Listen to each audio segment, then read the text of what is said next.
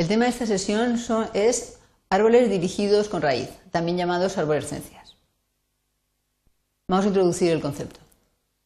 Dado un grafo dirigido, se dice que G es un árbol con raíz v sub 0 si es un grafo acíclico tal que todos los vértices, a excepción del v sub 0, tienen grado de entrada 1 y v sub 0 tiene grado de entrada 0. este concepto, como he dicho antes, se llama también arborescencia. Entonces, fijémonos en lo que acabamos de definir. Tenemos un vértice v sub 0, que es el vértice raíz, que tiene grado de entrada 0. Y todos los demás vértices tienen grado de entrada 1. Y además el grafo es acíclico. Bien, si intentamos pintar un grafo con estas características, nos saldrá algo de este estilo. Fijémonos que aquí el V1 tiene grado, a ver, no el V1, no, el V5 tiene grado de entrada 0 y todos los demás vértices reciben una flecha. No importan las flechas que de salida, no, importa el grado de salida, importa el grado de entrada y que haya uno exactamente uno que tenga grado de entrada 0. Además, observamos que no hay ningún ciclo. Aunque esto sea un árbol dirigido con raíz, esto no es la forma habitual de pintar un árbol con raíz, sino que es esta. Normalmente lo que se hace es coger del vértice de raíz y pinzar el, grafo. Entonces, al pinzar, el grafo cae obteniendo esta figura que es la más habitual. Se puntan los, los vértices por niveles, es decir, este llega a estos vértices con un arco, estos a otros con otro arco y va obteniendo esta forma de ramas. Entonces observamos lo que hemos dicho antes. Este tiene grado de entrada 0, eso tiene grado de entrada 1, el grado de salida no importa y eh, el, el grafo es acíclico, que son las propiedades que hemos dicho antes. Vamos a ver qué deducimos de la definición del concepto que acabamos de introducir. Supongamos que tenemos el grafo dirigido con raíz, perdón, aquí debería poner árbol, el árbol dirigido con raíz v sub 0 Supongamos que G barra es el grafo subyacente de G. Recordamos que el grafo subyacente es el grafo que se obtiene del grafo dirigido eliminando las puntas de flecha. Bueno, pues entonces se verifica que existe un camino y solo uno desde V sub 0 a cada uno de los demás vértices. Esta propiedad recuerda la propiedad de que existe un único camino entre cada dos vértices que se da en el caso de árboles en grafos no dirigidos. El número de arcos es igual al vértice de vértices menos 1, también nos recuerda una propiedad de los árboles en grafos no dirigidos.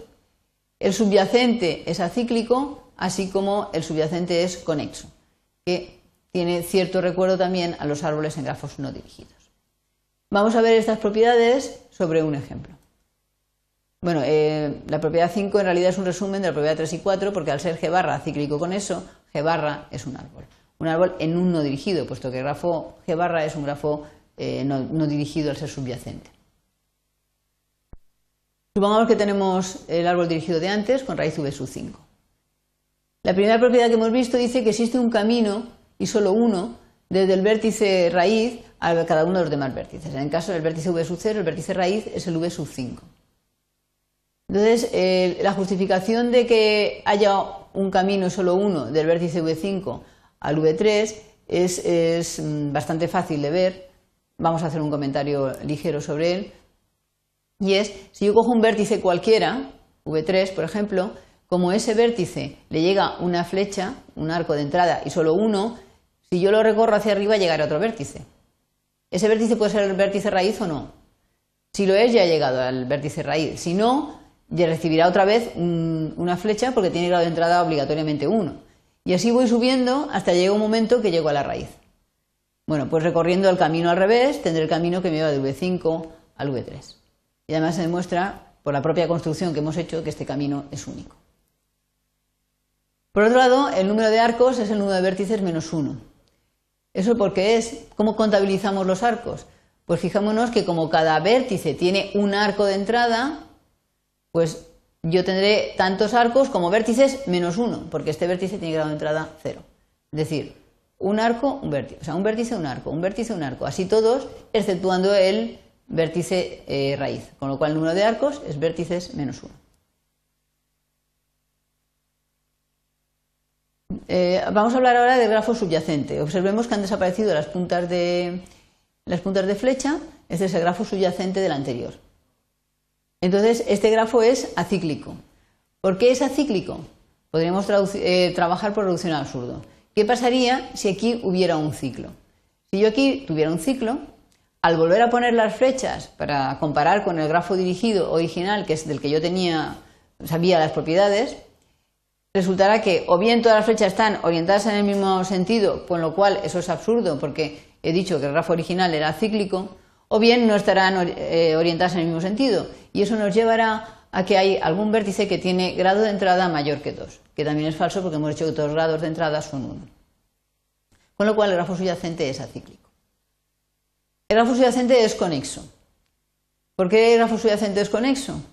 Pues lo podemos ver utilizando el vértice raíz como intermediario. Es decir, yo sé que hay una en el grafo dirigido hay un único camino que me lleva de V5 a V3 y hay un único camino de que me lleva de V5 a V6, por ejemplo.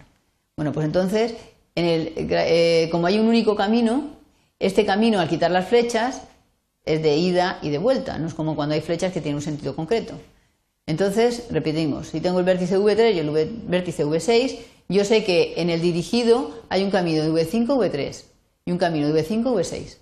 Lo cual significa que en el subyacente también tengo un camino que se puede leer hacia arriba o hacia abajo, de V5 V3 y de V5 V6. Es decir, que tengo un camino de, V3, V5, V6. Con lo cual, todos los vértices que yo coja están conectados utilizando como intermediario la raíz. Bueno, pues como G barra es acíclico y G barra es conexo, G barra es árbol, como hemos dicho en otras ocasiones, en el grafo no dirigido. O sea que fijémonos que el concepto de árbol dirigido con raíz es un concepto mm, parecido al concepto de, árbol en grafo no dirigido. O sea, recoge algunas de las, o casi todas las propiedades que teníamos allí. Lo del camino eh, eh, único entre cada dos vértices, que los grafos subyacentes, no el grafo original, bueno, el grafo original es acíclico, pero subyacente también. El grafo original es débilmente conexo, este es conexo, y el grafo subyacente es árbol. Resumiendo, Hemos introducido en el contexto de grafos dirigidos el concepto de árbol con raíz, mostrando las similitudes con el de árbol en grafos no dirigidos. Entre las muchas aplicaciones en las que aparece este, este concepto, podemos citar la notación polaca y el código de